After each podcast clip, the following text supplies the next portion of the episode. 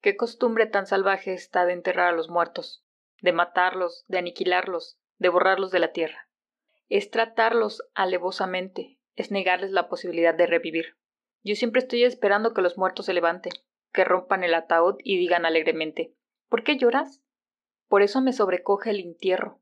Aseguran las tapas de la caja, la introducen, le ponen lajas encima y luego tierra, tras, tras, tras. Paleteada tras paleteada, terrones, polvos, piedra, apisonado, amacizado. Ahí te quedas, de aquí ya no sales. Me dan risa luego las coronas, las flores, el llanto, los besos derramados. Es una burla. ¿Para qué los enterraron? ¿Por qué no los dejaron fuera hasta secarse, hasta que no hablaran sus huesos de su muerte? ¿O por qué no quemarlo, o darlo a los animales, o tirarlo a un río? Habría que tener una casa de reposo para los muertos, ventilada, limpia, con música y con agua corriente. Lo menos dos o tres cada día se levantarían a revivir. Qué costumbre tan salvaje. Jaime Sabines.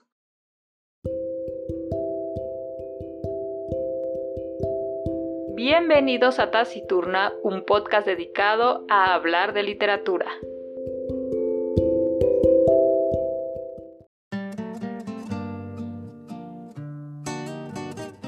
Hey, bienvenidos a Taciturna una vez más. Y bueno, vaya, ya ha pasado el Día de Muertos, espero que hayan tenido un buen puente. Eh, realmente son fechas ¿cómo les diré? Algo extraña, ¿saben?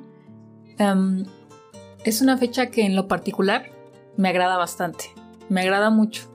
Tanto la época de vestirse y disfrazarse, que digamos que es más hacia el Halloween, y un poco más eh, el Día de Muertos por el lado de las tradiciones, de las Catrinas, del pan de dulce, de visitar el panteón. Hace unas pocas horas estaba, estaba en mi clase de inglés y platicaba con, con la teacher que eh, este año ha sido no extraño, sino ha marcado un antes y un después de la pandemia. Ciertamente muchos de nosotros hemos perdido familiares, muchos otros no, pero han sabido que pues alguien cercano a ellos ha, ha muerto, ha fallecido. Y sin lugar a dudas, a pesar de que nosotros los mexicanos celebramos la muerte como algo que Claramente forma parte de la vida, dice mi madre que es lo único seguro que tenemos en esta vida, y sí, estoy totalmente de acuerdo.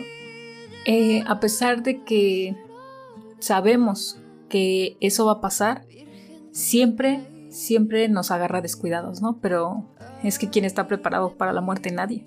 Creo que absolutamente nadie.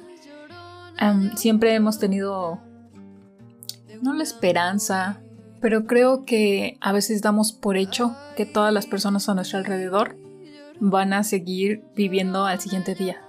¿A poco no les pasa? ¿A poco no les pasa que de repente se pelean con alguien y dicen, ah, ya mañana le hablo? O a ver cuándo lo solucionamos, ¿no? No importa. Híjole, creo que este año a muchos nos ha cambiado la mentalidad. Y a mí fíjense que desde hace ya un rato. Y les voy a contar por qué. Esto es algo que me pasó ah, ya hace algunos años. Viví una muerte muy cercana, ¿saben? Eh, realmente no de mi familia como tal, pero me refiero a muy cercana que vi morir a alguien eh, prácticamente ante mis ojos. Eh, no tuve miedo, no... ¿Cómo les diré? No lloré, no... No tuve miedo, no, no nada de eso, sino que me preguntaba, hace cinco minutos estábamos bien. O sea, hace cinco minutos em, no, no, no nos pasaba por la mente que, que, que alguien iba a morir, ¿no? Y realmente yo no discutí con esa persona, realmente hasta tuvimos una buena cena. Y a partir de esa muerte para acá, eh, yo cambié mucho mi mentalidad. Dejé de pelear, dejé de competir con personas que no, pues realmente no, no, no valían mucho la pena para mí. Em, sí, realmente dejé de pelear básicamente, dejé de discutir por tonterías, porque a veces discutimos por cualquier cosa, ¿no? Ni miedades. Y trato, trato, trato de, sobre todo, no hacerle perder el tiempo a las personas. Sí. Suena absurdo, ¿verdad? Sí. Yo solía ser una persona y todavía a veces em, ser un poco impuntual. Pero saben que aprendí que no hay que perder el tiempo. De verdad, no hay que perderlo. Y menos con la gente que queremos. Si nos citaron a una hora, piénsenlo de esta manera. Si llegan una hora tarde, puede que esa persona ya no esté. Y no digo en el aspecto de que se enojó y se fue. No, puede que haya pasado un accidente y ya no la vieron. A mi madre le pasó algo semejante. Una amiga le llamó y le dijo, oye, te puedo ver esta tarde porque sabes, quiero platicar contigo, quiero...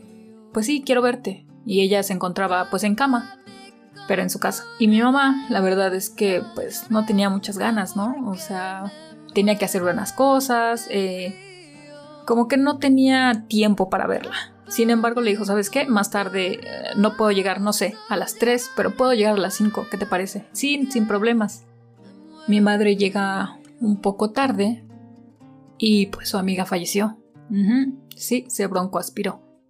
Y son este tipo de anécdotas que me hicieron pensar, mm, no, yo no quiero perder a nadie así, sea mi amigo, sea mi familiar, sea quien sea que se encuentre en mi vida y que yo aprecie demasiado, no lo voy a hacer esperar.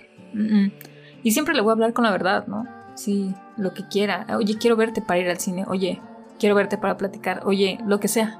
¿Sí? Y creo que los mexicanos como tal valoramos eh, esa parte de, bueno, no hablando del tiempo, valoramos mucho la muerte o lo que viene después de la muerte. Sin lugar a duda, ver morir a alguien es algo difícil. Es, entramos en un estado de shock en el que no sabemos qué está pasando. No sabemos si estamos en el presente, no sabemos qué va a pasar mañana. Aparte, cuando tenemos una muerte tan cercana de un familiar, hay que arreglar muchas cosas y, y muchas veces nos preguntamos, oigan, pero si, entienden que, que, se me acaba de, de morir mi mamá, mi papá, mi hermano, mi, lo que sea. Y pues regularmente las personas que trabajan en funerarias y, en panteones no entienden esa parte, o más bien no es que no la entiendan, sino que la ven tan a diario que dicen, sí señor, su dolor es el mismo que el señor de allá y el de allá, pero pues aquí también comemos, ¿no? y de alguna forma suena gracioso, pero debe ser entendible. Pero no es entendible el que no empaticen con la gente, ¿no? Creo que creo que empatizar es lo más importante en, en las relaciones humanas. Sí, eh, desde que yo me enteré, bueno, desde que nos enteramos que mi sobrina tiene cáncer, eh, realmente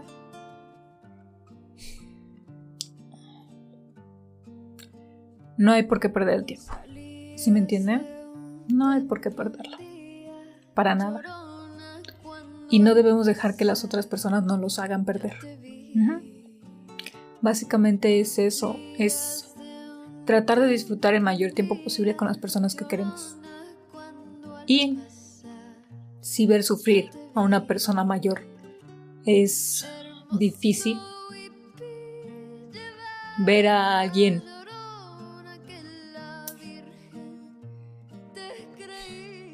tan pequeño y vulnerable es aún más difícil. Y mucha gente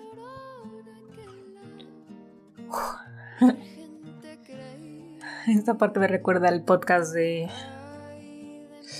de Midnight Gospel cuando habla con su mamá, perdón. Trato de hacer los podcasts divertidos, pero esta ocasión no se puede. Em, a lo que voy es esta situación no solo eh, no solo la vivimos nosotros, no hay mucha gente y uno se da cuenta que que pues no es el único, ¿no? Que vive esta situación. Cuando estás afuera de un hospital, esperando a diario, pues sí, las noticias de qué va a pasar ahora, te das cuenta de lo que verdaderamente importa. Sí, son esos momentos en los que uno es egoísta y y no le interesa a nadie más más que lo que está pasando en ese momento. Deberíamos todos saber que la muerte nos va a alcanzar en algún punto. No sabemos en cuál. Pero que nos va a alcanzar tarde, temprano. Va a llegar. Y aunque pareciera tan fácil y vemos que los mexicanos celebramos y aplaudimos a la muerte, eh, creo que de alguna forma entendemos un poco mejor esa parte, ¿saben? Sabemos que ya cuando alguien fallece, lo recordamos, si no cada año, cada instante, que lo tenemos en la mente, ¿saben? Y lo bonito es recordar aquellos momentos que pasamos con ellos. Es, es, es muy padre ver cómo es que dejaron una huella en nosotros, ¿saben? Repetir las mismas frases, hacer algunas acciones igual a ellos y extrañarlos, porque eso no es nada malo, es parte de la vida. Y pues ahora que pasó pues este Día de Muertos, he pensado mucho en eso, la verdad es que mmm, mi abuela año con año nos llevaba al panteón y yo le llamo el tour del cementerio o el tour del panteón porque eh, tenemos, pues sí, mi abuela compró varias perpetuidades ahí y lejos de ser algo triste, se volvió algo familiar, se volvió algo tradicional. El estar caminando con mis abuelos sobre ese panteón, ver y leer cada una de las tumbas, ver, pues sí, que, cuánto tiempo vivieron las personas, eh, reconocer los árboles, es gracioso, pero es cierto, ver los adornos, ver que mucha gente come ahí, que renta pues hasta el mariachi, ¿no? Y todas esas partes que, que, nosotros hacemos en estos días es, es increíble, es increíble que después de nuestro gran dolor celebremos a la persona de esa forma. Y bueno, es, es un hábito que, que mi abuela siempre hizo y pues a la fecha, ahora que ella ya no está, se sigue cumpliendo, ¿no? Así como ella lo hacía, lo seguimos haciendo y no va a morir. Creo que eso... a eso me refiero con las huellas y recuerdos que dejan en nosotros, ¿no? Es algo que pasen los años, no sé cuánto vaya yo a vivir, pero mientras yo siga viva, esa tradición no va a morir. Y pues nada, eh, son reflexiones que quería yo compartírselas. Disfruten a las personas que los quieren, a las personas que ustedes quieren. No los alejen. Sean claros, sean honestos con lo que quieren. Y... Sí, traten de disfrutar la vida, traten de ser felices.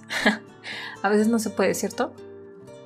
Eh, adopté mucho esta frase de, de un youtuber, pero me gusta mucho repetirla. Hay días buenos, hay días malos. Sí, hay, hay días que no, no, nos agradan bastante, es cierto, pero hay días buenos también. Entonces no hay que enfrascarnos en los malos, ¿saben? Es, es bueno sentirnos mal. Creo que está bien sentirse mal, pero también es mucho mejor sentirse bien. Y hay que tratar de buscar la manera, ¿no? Y pues nada, espero que hayan disfrutado de su puente. ya, ya pasamos Día de Muertos y no puede ser ya escuché el día de hoy como cinco canciones de Navidad. No, espérense, regrésenme mi Halloween, mi Día de Muertos, mi pan de muerto, mi cempasúchil, mi papel picado. Eh, disfruto mucho estas fiestas y sin lugar a duda este año creo que fue muy diferente a, a los anteriores.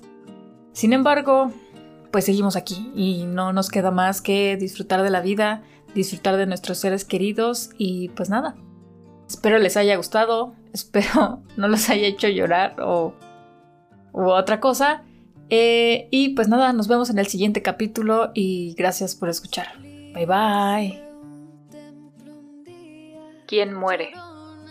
Muere lentamente quien no viaja, quien no lee, quien no oye música, quien no encuentra gracia en sí mismo. Muere lentamente quien destruye su amor propio, quien no se deja ayudar, Muere lentamente quien se transforma en el esclavo del hábito, repitiendo todos los días los mismos trayectos, quien no cambia de marca, no se atreve a cambiar el color de su vestimenta o bien no conversa con quien no conoce. Muere lentamente quien evita una pasión y su remolino de emociones, justamente estas que regresan el brillo a los ojos y restauran los corazones destrozados. Muere lentamente quien no gira el volante cuando está infeliz con su trabajo o su amor, quien no arriesga lo cierto ni lo incierto para ir detrás de un sueño, quien no se permite ni siquiera una vez en su vida huir de los consejos sensatos.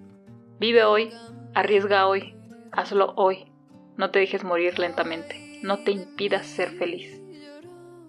Pablo Neruda